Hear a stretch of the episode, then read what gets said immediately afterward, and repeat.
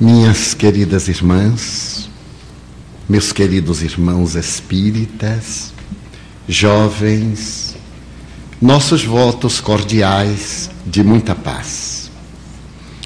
Entre as mulheres notáveis da história do cristianismo primitivo, destaca-se uma mulher africana que nasceu no norte daquele continente, em Tagaste, e passou a história como o incomparável símbolo da fé. Essa mulher admirável, Mônica, era cristã arrebatada por Jesus. Naquela oportunidade, o cristianismo ardia nas almas, como labareda que crepita, eliminando as impurezas e proporcionando a limpidez de dentro para fora. E Mônica, ao manter contato com Jesus, deixou-se arrebatar. Viria consorciar-se com Patrício Romano, romana, que também ela o era, chamado Patricius. E este homem era o oposto dos valores espirituais dessa mulher abnegada.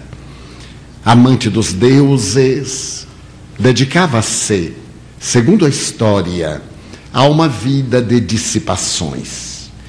E diante da pulcritude da mulher, ele sempre espezinhava para poder atingir a sua confissão religiosa. Mônica sorria e tinha certeza de que esse matrimônio sacrifício era-lhe colocado por Jesus para que ela pudesse fazer brilhar a convicção rutilante da sua fé. Ao lado deste homem, caracterizado por uma grande perversidade, a sua genitora não era de menor calibre. E para mais afligir Mônica, a sogra veio morar no seu lar e juntavam-se os dois a espezinhá-la, especialmente porque ela se recusava à idolatria e à convivência com os cultos promíscuos e as condutas reprocháveis então vigentes no Império Romano. Mônica tornou-se mãe de três crianças, mas ela se tornará célebre graças a uma delas Agostinho. Agostinho parece que herdou do pai e da avó as características básicas do desequilíbrio. Era uma criança rebelde que se unia ao pai e à avó para espezinhar a mãe, para crucificá-la.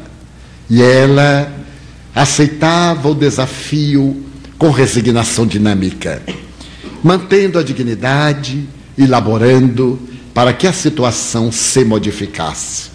Não se tratava de uma aceitação tácita, de uma postura sem vida. Enfrentava a situação e arrostava as consequências. À medida que os anos se passam, o menino Agostinho, por quem ela mais se afeiçoa, porque ele percebe as tendências perturbadoras e a eleição das questões negativas, Mônica envolve-o na ternura da prece. E começa a orar pelo filho com um devotamento incomparável. Mais tarde ele escreverá, num dos capítulos das suas confissões: Eu era de tendência infeliz.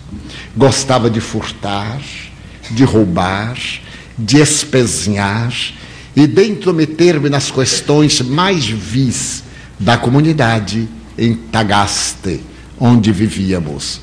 Mas ela não desanimou. Soube enfrentar a situação com toda a audácia de um coração realmente dedicado a Jesus. Quando o menino atingiu a adolescência e começou a cercar-se da idade adulta, ele adotou o maniqueísmo, uma doutrina especial, nascida na Babilônia, e fundada por um certo Manu ou Manés, que passará também a tradição com o nome de Emmanuel. Era um misto de alguns postulados cristãos e de outras doutrinas vigentes no Oriente. Apesar de ser uma doutrina rigorosa, permitia determinadas licenças morais que facultavam ao jovem Agostinho uma conduta bastante regular. Nesse ínterim, morre Patrícios e Mônica, viúva com os três filhos, acompanha até o momento final a desencarnação da sua sogra, mulher que tanto a havia hostilizado, tornando a sua vida um calvário ao lado do marido igualmente perverso. E nesse momento, o jovem Agostinho revela grandes pendores intelectuais para a retórica, para a oratória, e resolve fazer os seus cursos na Itália, na cidade de Milão. Transferem-se Mônica e a família a Milão, onde Agostinho vai estudar com os mais eminentes mestres da língua latina, especialmente essas duas doutrinas nas quais se doutora e se celebriza. Logo quando ele se torna um dos grandes mestres da lógica, da retórica e da oratória em Milão, a cidade está sendo visitada por um grande apóstolo do cristianismo. Na sua catedral, a primeira, não atual, está presente um homem admirável, cuja palavra incendeia os corações. Quando ele fala sobre Jesus, o seu verbo, portador de uma eloquência incomum, faz que ardam nas almas os chamados pecados, as tentações, cedendo lugar à presença das virtudes, aquelas que serão mais tarde denominadas virtudes teologais: a fé, a esperança, a caridade, a humildade, a compaixão, o perdão. E Ambrósio atrai mesmo aqueles que não são cristãos para que o venham escutar nos seus memoráveis sermões. Agostinho permanece com a sua vida vulgar ele continua adotando um comportamento bastante vil, amancebado, tornou-se pai. Irresponsável, não cuida do filho e a mãe prossegue orando. Ela não insta para que ele mude de atitude. Quando as circunstâncias lhe permitem, ela fala-lhe sobre Jesus. E ele, com a habilidade do retórico e com as grandes armas da lógica, procura confundi-la, mas é muito difícil confundir os simples de coração e os puros de sentimento. Normalmente os intelectuais confundem-se com muita facilidade, porque as suas mentes ricas de ideias muitas vezes ficam entorpecidas pelo terrível bafio da vaidade e da presunção. Mas os simples de coração, os puros, são autênticos e por mais que se tentem confundi-los, eles permanecem na sua superior ingenuidade, dando provas da sabedoria daquilo que haviam elegido, a pureza dos sentimentos. É nesse momento que Agostinho tem a oportunidade de ouvir falar a respeito de Ambrósio e vai escutá-lo. Sendo um exímio orador, ele vê naquele oponente teológico um exemplo digno de ser imitado. E se deixa tocar pelo verbo flamívono do cristão, que era considerado bispo, e a partir de então mantém contato com ele para poder debater as bases da sua doutrina e as bases propostas por Ambrósio através do cristianismo. Conta-se, sem nenhuma referência histórica, aliás, que certo dia ele estava confuso e teria escutado a voz de um jovem que lhe dizia: Vai à catedral e segue aquilo que for apresentado, porque hoje é o teu dia. O jovem Agostinho dirige-se à catedral. À época, as mensagens cristãs eram retiradas de pergaminhos ou de peles de animais e eram ao acaso, entre aspas lia-se um texto das Escrituras, um versículo às vezes, e se montava o tema sob superior inspiração, dentro daquilo que havia sido desvelado.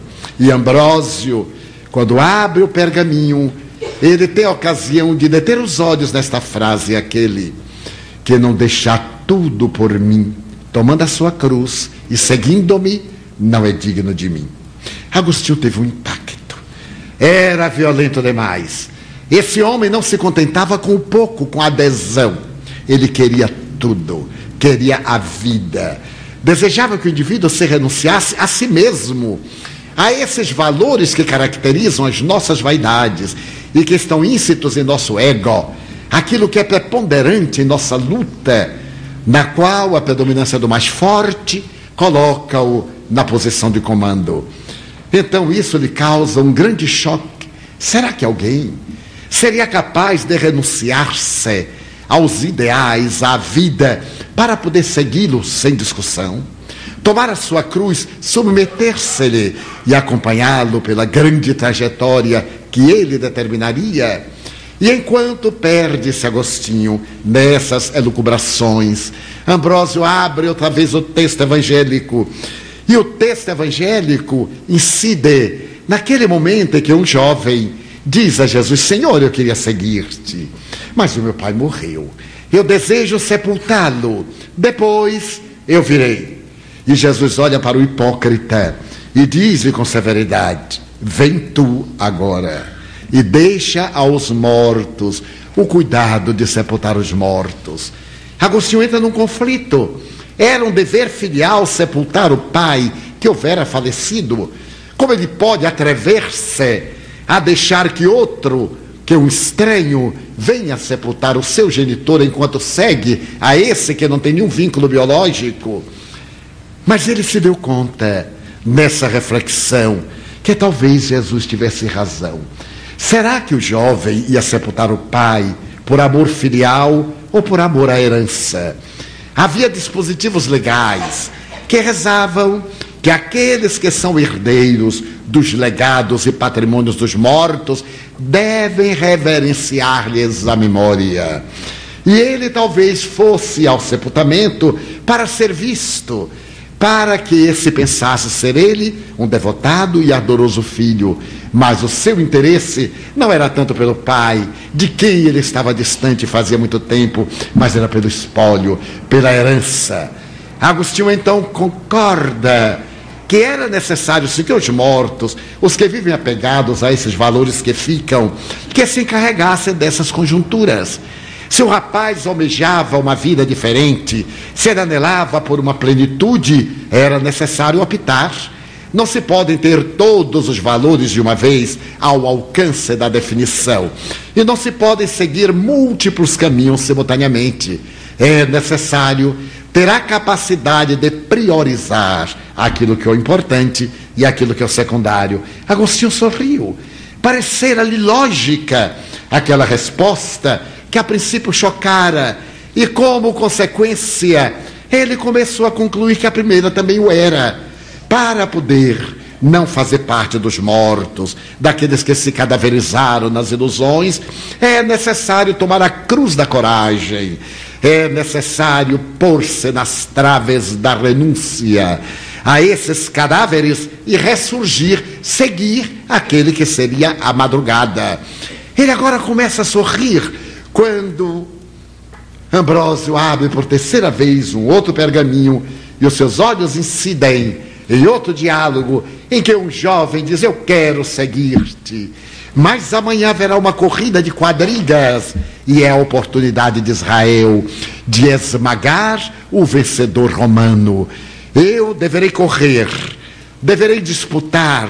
Preparei-me com cavalos que vieram importados da Dalmácia para no circo em Cesareia esmagar o romano triunfador Israel, passar a situação que merece. Então Jesus diz ao jovem: Vem agora, amanhã será tarde demais.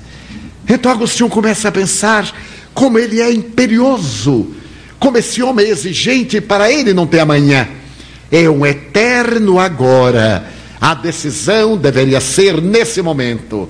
E quando ele está perdido nessas reflexões, Ambrósio começa a interpretação do último texto para o primeiro. E a Severa, o jovem optou pela corrida. Ele desejava sim o triunfo do reino dos céus, sem abdicar da projeção social na comunidade terrestre. E foi a corrida de quadrigas. No momento em que ele fazia uma das grandes curvas do imenso circo de Cesareia, que fora construído por Herodes o Grande em homenagem a César, o imperador, uma das rodas desloca-se do veículo, ele tomba, os cavalos esmigalham-no, os carros que vêm depois despedaçam-no, e ele perdeu a sua grande chance.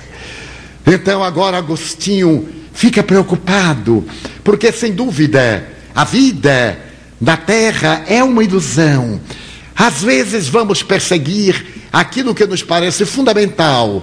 E esse fundamental arrebata-nos a existência do que nos valem glórias, títulos, homenagens, que ficam quando nós partimos com o coração desfigurado e a alma embrulhada em angústia.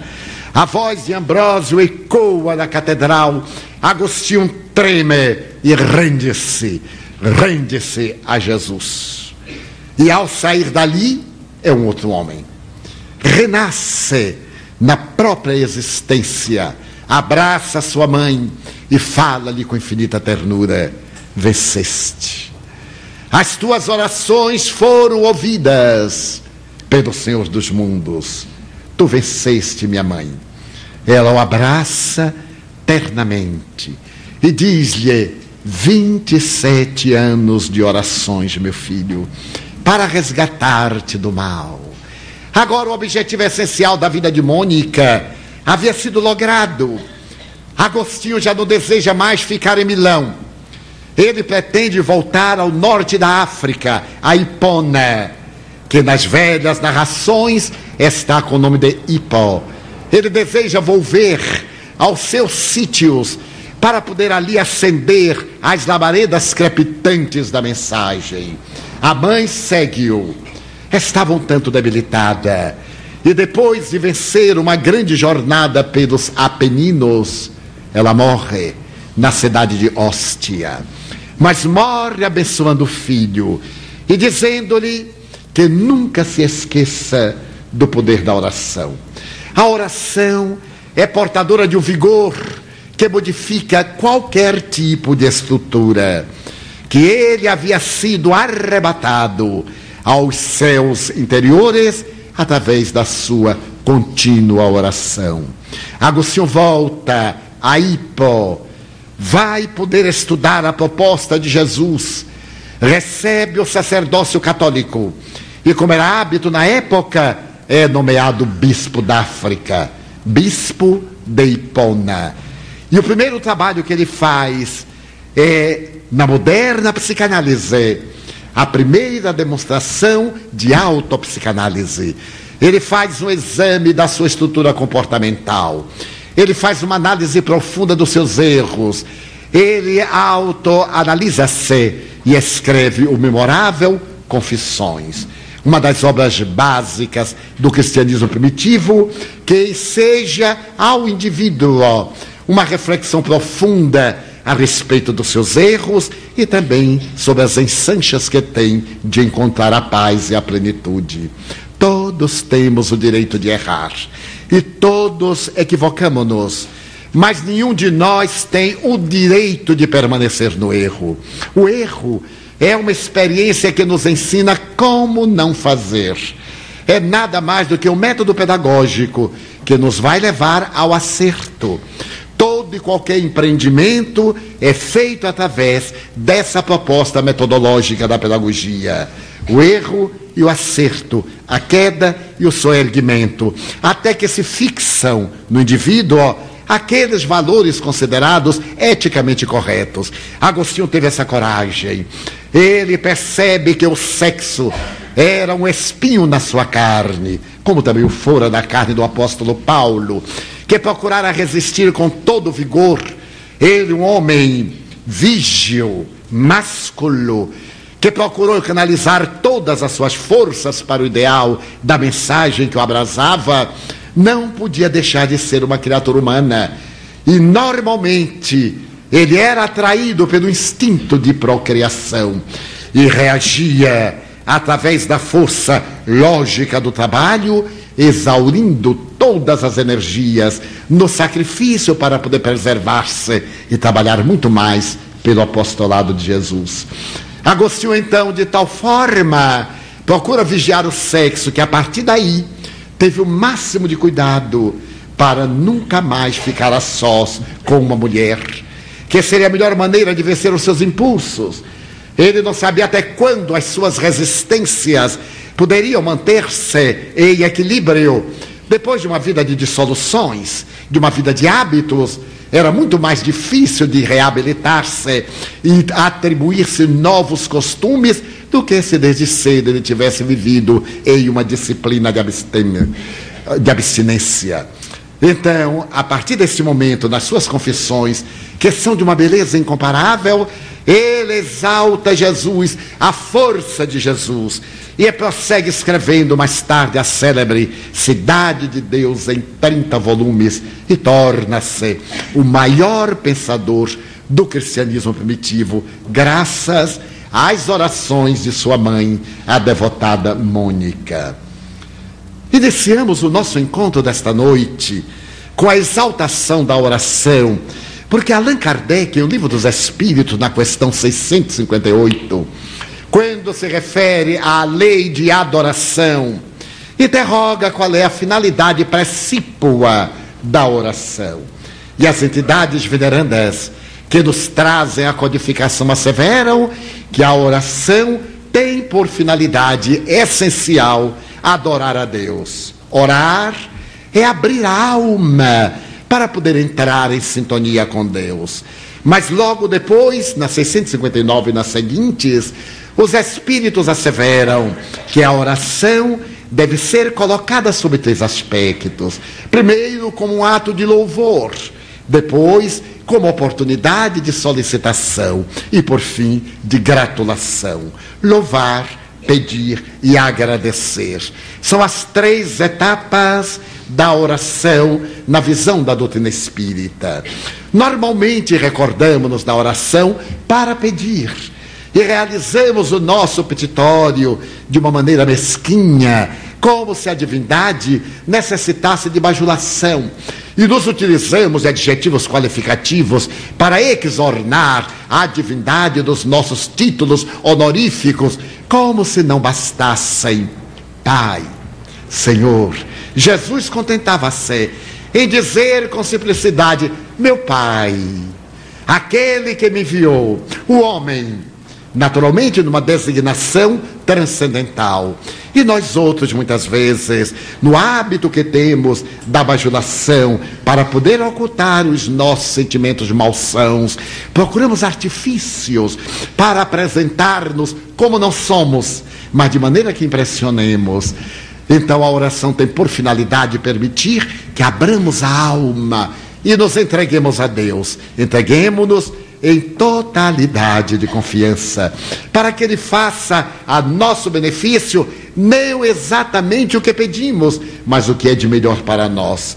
Os Espíritos com sabedoria orientam Allan Kardec que a oração não tem como mudar a linha do nosso destino, mudar os efeitos daquelas causas que nós produzimos antes.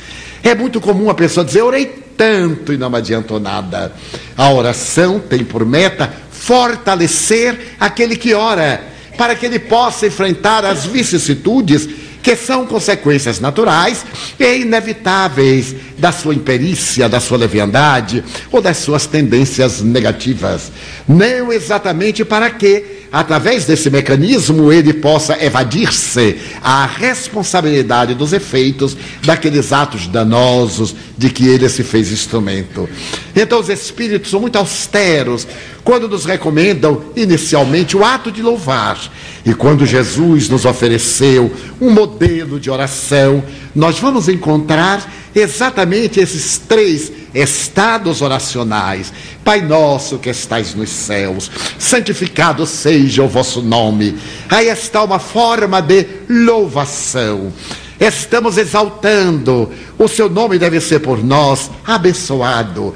A realidade desse ser transcendental deve ser considerada na exaltação da sua obra, os céus, no sentido do infinito, do cosmo. Logo depois da exaltação, os pedidos que são naturais, venha a nós o vosso reino, seja feita a vossa vontade. Estamos submetendo-nos, pedindo e logo o pão nosso de cada dia dai-nos hoje. Temos a necessidade do pão diário e vamos em nossa maneira de dizer a Ele das nossas necessidades que, embora conhecidas, devem ser relembradas. Porque muitas vezes dizemos, eu não vou pedir nada, Ele sabe quais são as minhas necessidades. É uma atitude petulante. É claro que Ele sabe, mas Ele espera que tenhamos a humildade de reconhecê-las de submeter-nos aos impositivos da lei e aguardar os resultados saneadores desse mal. Por fim, nós nos submetemos à sua disposição, é a maneira de agradecermos. A oração tem um poder incomparável, que durante muito tempo fez parte da mística. Durante um período da humanidade, particularmente depois da segunda metade do século XIX, quando a ciência começa a montar os gloriosos laboratórios, quando a filosofia tresvaira e a religião debilitada deperece, a palavra oração tinha um sentido quase pejorativo. O indivíduo que orava demonstrava ser uma pessoa sem as forças morais para resistir aos impactos. E muita gente tinha vergonha de dizer que orava, que buscava Deus através da prece. Felizmente, graças à evolução da psicologia transpessoal, ao conhecimento das leis da física quântica, a oração volta a ocupar o seu lugar de destaque na comunidade intelectual, porque essa mesma comunidade intelectual chegou à conclusão de que nós somos seres eminentemente psíquicos. Nós somos o que a nossa mente engendra. Aquilo que nós pensamos, nós modelamos. E estamos ininterrompidamente construindo o ser que nós nos aceitamos como verdadeiro. Então, a moderna fisiologia, a neuropsiquiatria, as doutrinas da cerebrologia são unânimes. E estabelecer que tudo aquilo que cultivamos no campo mental torna-se realidade na área da saúde ou no campo do nosso comportamento. Qualquer tentativa de mudança em nossa existência deve começar em nosso pensamento. O primeiro ato é a mudança mental, a mudança de hábitos de pensamentos. Pessoas há que me dizem, toda vez quando eu vou orar, eu adormeço. E muitas vezes, para poder driblar a insônia, eu permito-me as fantasias eróticas e fico com a minha mente enriquecida de fantasias e adormeço sorrindo, porque aquilo me apraz. Eu digo, vai diretamente para o umbral para continuar nas suas elucubrações, agora não mais mentais, senão nos intercursos da banalidade e da perversão. O indivíduo não tendo o hábito de orar, é claro que toda vez quando ele tenta fazê-lo, ele entra no torpor, como em qualquer uma atividade de natureza a mais variada. A ausência do hábito saudável leva o indivíduo a um estado de entorpecimento. Toda vez que nós desejamos mudar um hábito arraigado, teremos que preservar a nossa instância mental e repeti-lo, repeti-lo até criar um novo condicionamento. Então, esse novo condicionamento transforma-se em uma segunda natureza. O que levou a lógica a dizer que os hábitos são a nossa segunda natureza. Todos temos hábitos. Quem os não tem saudáveis tem-nos desequilibrados. Porque os hábitos são as necessidades do nosso comportamento. E o hábito de orar é um deles. Outras pessoas me dizem, mas eu me deito tão cansado que não tenho tempo de orar. Por que, que nós deveríamos orar apenas quando nos vamos deitar? E estamos exaustos. Por que não fazer da nossa vida um ato de oração? Porque a oração não é a repetição de palavras vulgares, como respondem os espíritos nessa questão apresentada na lei de adoração. Não serão as palavras ditas pelo indivíduo que valem a intenção, referem-se os espíritos. E como a intenção é mental, é interior, não necessita muitas vezes de revestimentos verbais. Se nós mantivermos intenções saudáveis, se pensarmos hoje no trânsito, eu vou ser o mais tranquilo possível. Está orando.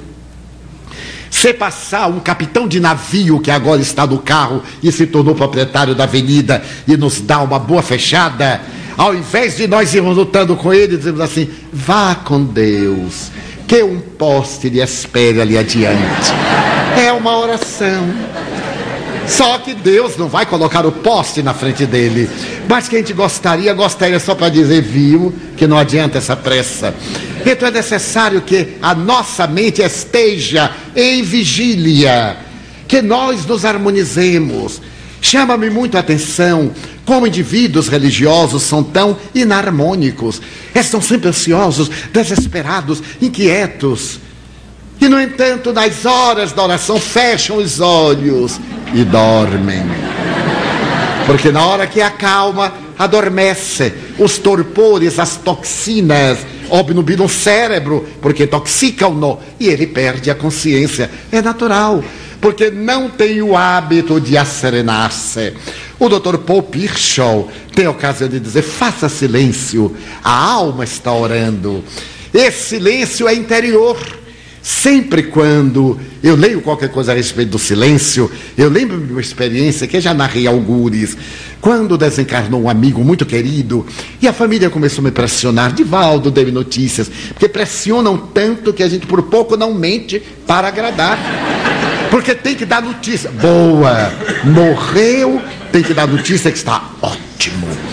Que nem se perturbou, já saltou para a terceira dimensão. E eu resisto. Eu não vou deixar que a pessoa me leve à dissolução dos valores mediúnicos, mesmo aqueles não, não sei, mas não, não, não sei. E a pessoa fica meio magoada, fica com raiva, parece que eu que não quero dizer. Eu digo, mas é que eu não sei. Mas Divaldo era uma pessoa tão boa, então está ótimo. O que, é que você quer que eu diga?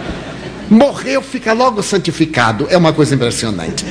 Então, um dia Joana Dias me disse, depois de uma semana que meu amigo houvera desencarnado, meu filho, eu gostaria que você fosse comigo hoje para ver o despertar do nosso irmão e trazer notícias à família. Eu disse, mas que bom, então eu vou, vou vê-lo despertar sim, com uma condição: se você fizer silêncio. Eu fiquei tão magoado. Eu disse: será que ela não sabe que eu sou uma pessoa discreta? Ela está comigo há tantos anos, ela acha que eu sou tumultuado, barulhento, que eu vou chegar lá fazendo zoada, dando abraços. Não faz o meu gênero. E fiquei meio. Se o guia tinha essa ideia de mim, imagine os outros. Mas o que eu queria era ir. Então eu fiz de conta que aceitei a ideia. Às 11 da noite ela pediu que eu me deitasse. Eu deitei-me, ela me aplicou passes longitudinais e desprendeu-me do corpo físico lúcido. Desprendeu-me e então eu senti a leveza daquela oportunidade diante da benfeitora querida. E ela disse: Agora vamos. Eu não sei exatamente como ocorreu a viagem e não interessa muito. Cheguei a uma região que era de uma beleza que eu ainda não havia detido na terra. Havia uma luminosidade no ar sem que houvesse a claridade do sol. Não havia nenhum astro, nenhum corpo que derramasse a luz, mas havia a luminosidade. E a uma distância regular, eu vi uma construção de uma substância transparente que poderia ser considerada aqui como um vidro na terra. Era uma construção hexagonal. Era muito bem trabalhada, de forma que do lado de fora eu podia ver os espíritos que transitavam pelos corredores nos diversos ângulos do hexágono. Fiquei emocionado. O movimento era peculiar, era o movimento da, da, do espírito, sem a necessidade de estar pisando em alguma coisa. Deslizava a volição. Quando chegamos à porta, ela se abriu automaticamente, como as portas terrestres com células fotoelétricas, e entramos. Eu estava num contentamento incomum, me controlando. Ela pediu silêncio. Eu estava num controle. Quando de repente dobramos um ângulo e eu vejo meu amigo naquela enfermaria uma senhora veneranda sentada à cama e ele apoiado no seu regaço. Quando eu vi, eu tive uma emoção e ele tremeu. E Joana me disse: silêncio mental. Eu havia disparado um dardo, a emoção, e ele recebeu meu dardo. Aí eu compreendi a necessidade do equilíbrio, como dizia Buda, contemplar sem se emocionar. Contemplar apenas, não sentir emoções, não justificar, não raciocinar. E é muito difícil. Mas é a contemplação. É o estágio superior da meditação antes do êxtase. Adentrei-me, e quando me adentrei, aquela senhora acariciava-o e chamava-o nominalmente. Eu percebi que se tratava da sua mãe desencarnada. Ele despertou como qualquer indivíduo no pós-cirúrgico. Despertou um tanto amolentado, olhou em volta e quando ele incidiu os olhos no da sua genitora, ele teve um impacto. Disse: Mamãe, mamãe, você é aqui, mas você está morta, mamãe. Ela disse: Você também, meu filho. Somente que ambos estamos vivos. E acarinhou-lhe a cabeça: Não existe a morte. Você atravessou essa paisagem lúgubre da perda do corpo e da aquisição da plenitude. Fique em paz, meu filho. Ele então teve aquela surpresa, aquela felicidade. Porque, mesmo acreditando na vida depois da morte, o constatar é o coroamento do acreditar. É o momento culminante da nossa crença. Ele então sorriu emocionado e disse: Mamãe, realmente eu. Foi, meu filho, lembra-se da dor terrível que você sentiu no peito foi um infarto do miocárdio. Dele você não retornou. Já se passaram dias. Você veio trazido para dormir enquanto o corpo era portador da libertação dos fluidos mais vinculados ao seu perispírito. Agora que você não tem mais nenhuma ligação com a matéria em decomposição, você desperta no grande lar. Ele sorria e chorava. Então ele olhou em volta e me viu. Olhou e disse: Valdo, você também já morreu. E eu lhe disse: ainda não. Adorei o ainda. Ainda não. Você está aqui, eu digo, em corpo espiritual. E ele perguntou: e minha mulher? E meus filhos? E começou a chorar. A mãe lhe disse: estão muito bem com saudades. É natural. A mesma saudade que deles você vai sentir. Somente que é uma saudade luarizada pela esperança do próximo reencontro. É uma questão de mais ou de menos dias. Quando eu levarei para visitá-los, meu filho, o nosso Divaldo vai retornar e vai dar notícias que você está muito bem com as aflições naturais de um despertamento, caminhando para a saúde integral. Então, fique muita paz, durma. Durma um pouco mais, refaça suas energias, acalme-se. E ele novamente entrou no letargo pelo sono espiritual. Então eu voltei muito lúcido e dei notícias à família. Então o silêncio não é apenas a falta de expressões verbais. As pessoas estão caladas e está um tumulto dentro, um vozerio na cabeça, uma agitação, pensando quantas coisas de vez. É necessário aprendermos a fazer silêncio, a disciplinar a mente, uma ideia após a outra.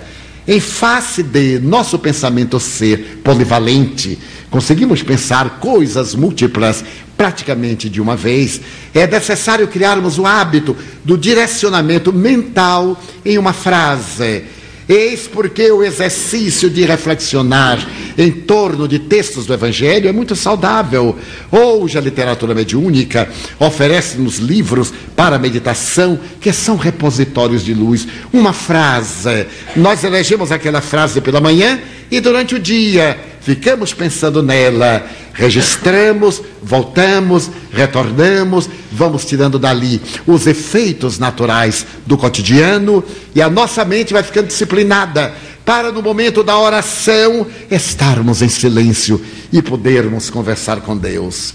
Conta o notável médico francês Alex Carrel, em uma obra memorável dos anos 40, Os Milagres de Lourdes, quando ele teve a oportunidade de adotar com Le Conte de Nuit o cristianismo como doutrinas básicas, porque naquela época a Gruta de Lourdes ou Gruta de Massabielle atraía, como hoje possivelmente, milhares de pessoas, de peregrinos de todo o mundo.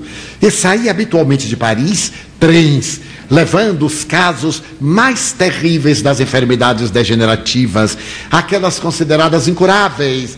E um dia, Alex Carrel resolve acompanhar esse trem que se dirige a Lourdes e vai escolher os pacientes que ele naturalmente terá a oportunidade de controlar para ver se se trata de uma farsa, se aquilo não seria uma sugestão coletiva, enfim, para ver se de fato havia o decantado milagre, a mudança de um estado deplorável de saúde para o equilíbrio das forças orgânicas. E ele registra três ou quatro casos que acompanha. Um deles é de uma jovem tuberculosa bilateral. A viagem penosa, a época, aquelas locomotivas terríveis, os trens sem conforto, as classes superlotadas e aquela tuberculosa com frequentes crises de hemoptise. Ele teve a ocasião de tomar o pulso, de examinar a temperatura e momentos houve que ela chegou a ter 40 graus de febre. No dia seguinte pela manhã, ela estava debilitada, quase sem forças. E ao chegar em Lourdes, eh, fascinou o espetáculo daqueles que transportavam os doentes até a gruta de Massabielle, uma grande área hoje onde está uma imensa catedral, e ali está Bernadotte Subiru, a jovem que teria visto Maria de joelhos diante da estátua denominada Nossa Senhora de Lourdes. Aquelas pessoas que carregavam os doentes eram antigos pacientes que se curaram. E em forma de retribuição, eles tornaram-se padioleiros dos enfermos que chegavam. E o médico pede que a jovem seja levada com alguma urgência e vai ao lado dela. Ela está quase que na agonia. Vai levada e colocam-na naqueles lugares reservados aos pacientes mais graves, paralíticos em cadeiras de roda, pessoas conduzidas em macas especiais, e ela também. E o médico fica olhando-a. Começa o ministério da missa, o culto da religião predominante. E ele fica olhando para ela e percebe que ela abre os olhos e fixa-os na gruta e então ele percebe o movimento dos lábios de uma pessoa que está orando. Aquela palidez que era típica da tuberculose, subitamente foi dominada por um rubor. No momento em que o sacerdote falava sobre o Kyrie, o Kyrie eleison, e então ela entra numa espécie de êxtase, tosse um pouco mais e continua orando ela não está mais em contato com nada, senão os olhos fixos naquela gruta e a alma totalmente vinculada ao desejo da recuperação. Ele está fixando-a, detida, demoradamente, e vai percebendo todas as nuances das emoções refletidas na face descarnada daquela paciente. No momento em que termina a missa, ele dobra-se e toma-lhe o pulso estava perfeitamente normal. A temperatura estava totalmente normal. Ele agora vai tomar o de espanto. Toma do estetoscópio, pede que ela se erga, ela levanta-se e ele começa a auscultá-la, a auscultar as áreas pulmonares onde estavam as célebres cavernas do bacilo de Koch. E os pulmões estão absolutamente refeitos. Ele não pode acreditar. Ele havia examinado aquela jovem um pouco antes, quando ela viera de Paris. Agora ela consegue falar com tranquilidade, mover-se. E ele pergunta-lhe: O que era que você estava fazendo quando olhava para a gruta? E ela disse: Orando.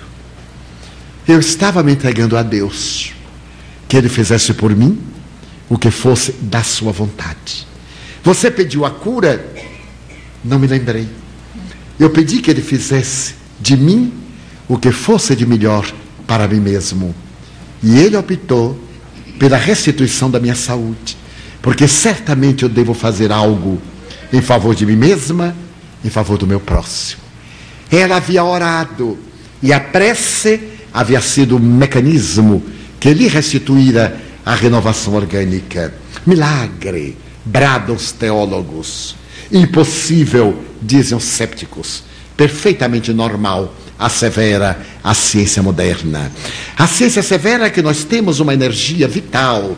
Essa energia que o Dr. Pichot chama a quinta força, porque além da gravidade, do eletromagnetismo, da força quântica forte, da força quântica fraca que rege o universo, há essa energia que foi detectada desde muito antes nas civilizações antigas e recomposta por Paracelso.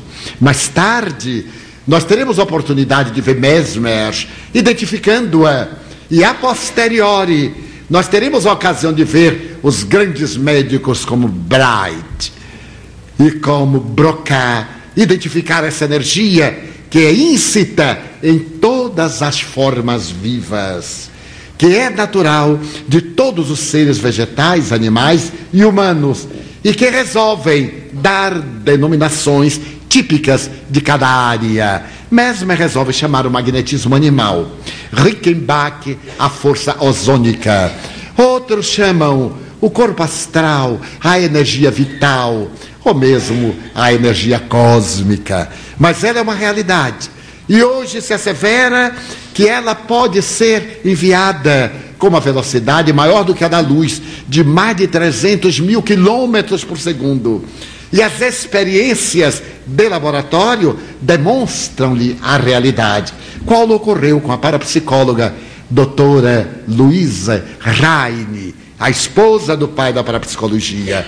Ela narra numa das suas experiências de parapsicologia que estava com uma amiga, quando de repente a amiga dobra-se e diz: Algo aconteceu com Nelo. E dobra e sente uma dor no peito e começa a gemer como se seu peito estivesse esmagado. E diz a doutora: algo aconteceu com Nel, o marido. Duas horas depois, elas vão saber que Nel fora vítima de um acidente automobilístico e que a direção entrou-lhe pelo tórax. Exatamente naquele momento. E a doutora Raine chama de telesomatização. É muito comum nós de repente experimentarmos uma sensação estranha e logo identificarmos a fonte geradora dessa sensação. É a energia vital, é esse princípio de energia que está no universo e a energia que leva as nossas orações aos grandes centros de registro do mundo espiritual e que também leva as nossas orações a Deus. Então, se nós conseguirmos orar, nós iremos encontrar o segundo ponto para a realização planificadora da nossa vida: o amor. Porque através da oração nós nos dulcificamos e passamos a experimentar e vivenciar o sentimento do amor, porque nos desarmamos nós armamos-nos mais do que amamos, e é necessário que nos desarmemos através do amor. Há da literatura clássica, na obra de Don Quixote, um momento culminante, quando esse homem, elaborado pelo pensamento grandioso de Cervantes, apaixona-se por uma prostituta. No seu delírio, na sua luta, contra os cavaleiros que ele encontra nas pás do moinho, ele termina por encontrar uma meretriz. E como estava naquele delírio, ele apaixona-se e nela vê o protótipo da mulher virtuosa. Aquela mulher encantadora, bela, que eu não era. Mas no delírio, ele tem essa visão de algo que acalentou em toda a vida e agora projeta nessa mulher. Procura encantá-la, enobrece-a, dignifica com palavras que ela não estava acostumada a ouvir. E quando ele está morrendo, Dom Quixote pede para que ela venha ter com ele. E quando ela chega, ele chama de Dulcinea. E fala que Dulcinea é a virgem mais casta de toda a Espanha. É a mulher ideal, a mulher nobre, Então ele fala-lhe com imensa ternura e diz-lhe que espera que ela lhe seja fiel na memória. Pede-lhe para que ela preserve aquele momento para sempre na sua vida e morre. Então os psicólogos chamam efeito do Cinea. Ela mudou de vida. Porque aquele amor que lhe foi dado, aquela emulação, sem nenhuma censura, aquele devotamento fez que o seu mundo interno elaborasse campos vibratórios saudáveis que lhe modificou os hábitos doentios.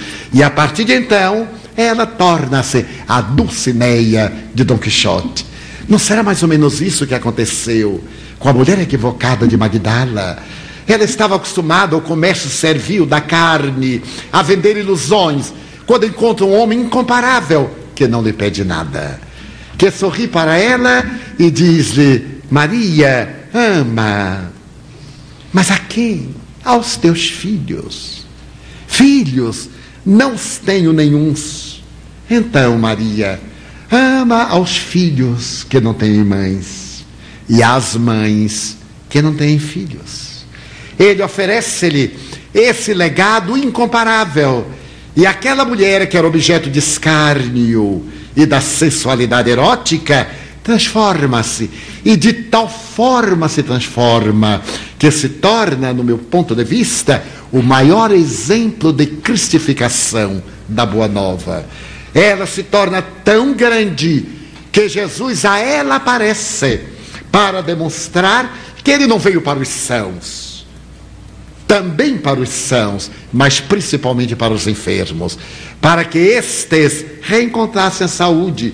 Ele poderia ter aparecido a sua mãe, aparecido a João, a quem tanto amava, aparecido a Pedro, mas ele elege aquela que realizou a revolução mais difícil a da transformação moral.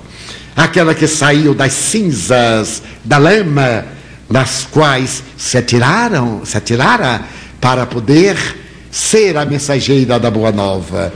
Então estamos num contexto muito difícil, que é o contexto da atualidade.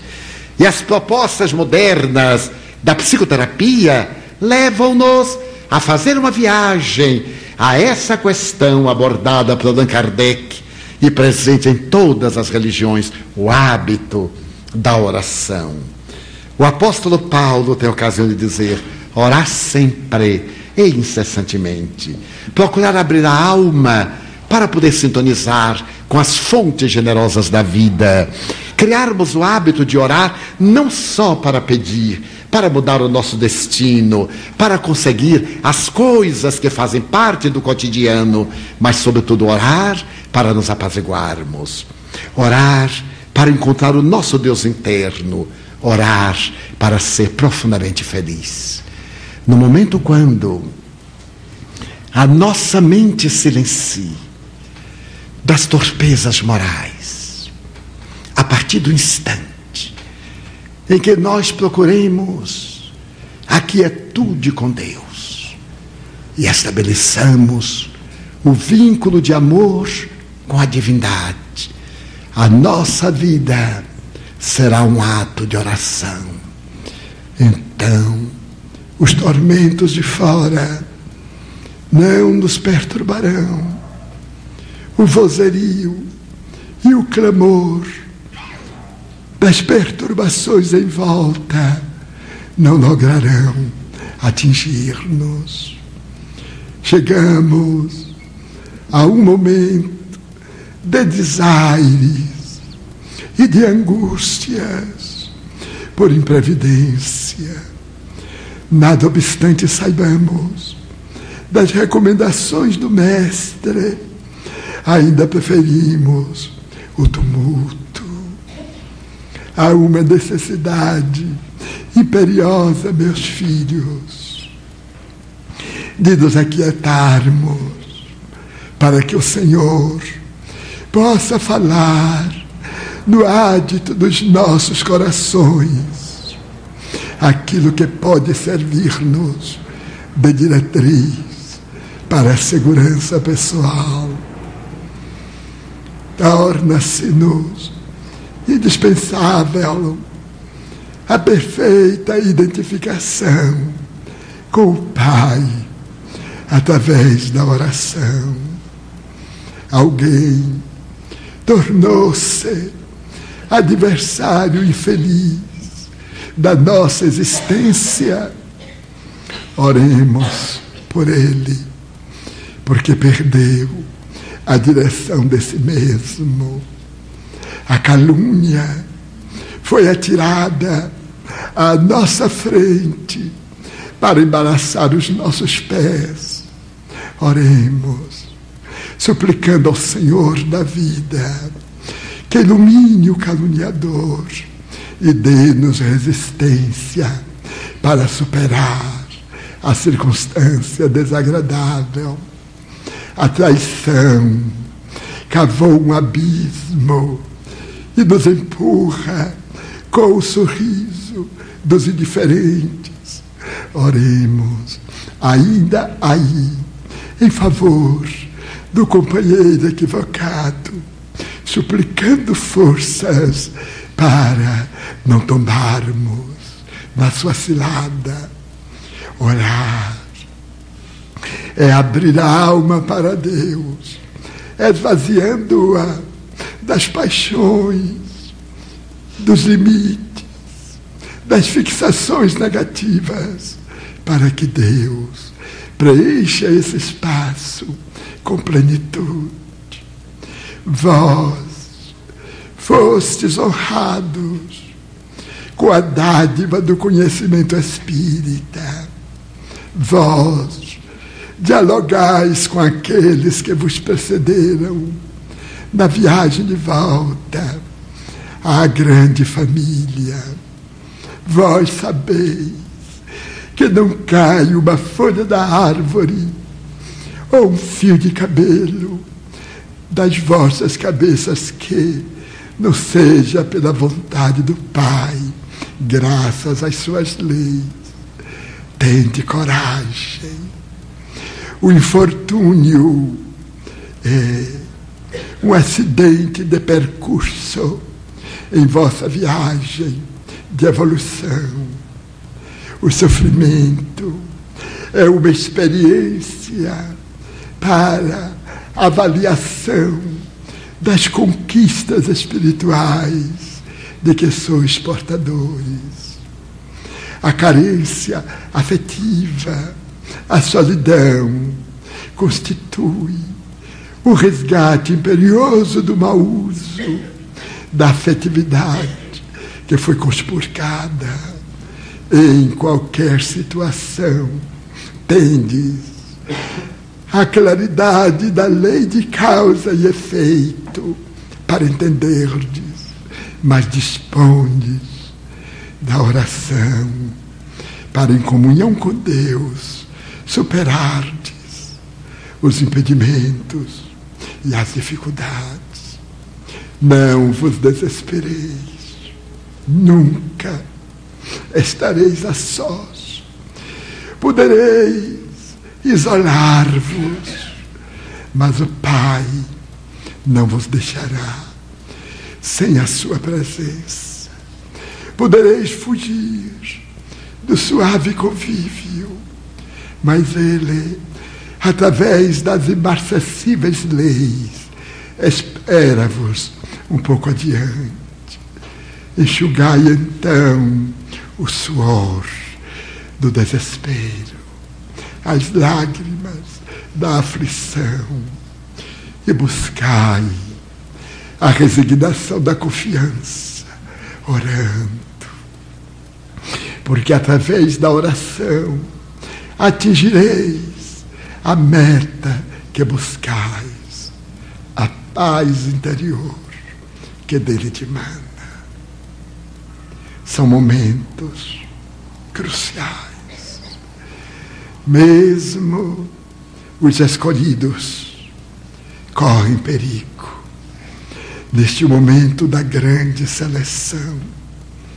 Tende tento e porfiai até o fim. Não vos considereis exitosos antes de encerrada a experiência carnal Muitas vezes uma viagem não conclui, porque na etapa final há um abismo sem ponte. Esperai, portanto, pela glorificação depois da mortificação. Que o Senhor de bênçãos nos abençoe e que a sua paz siga conosco e leve a todos vós aos vossos lares em clima de harmonia. São os votos do servidor humílimo e paternal de sempre, Bezerra. Muita paz, meus filhos.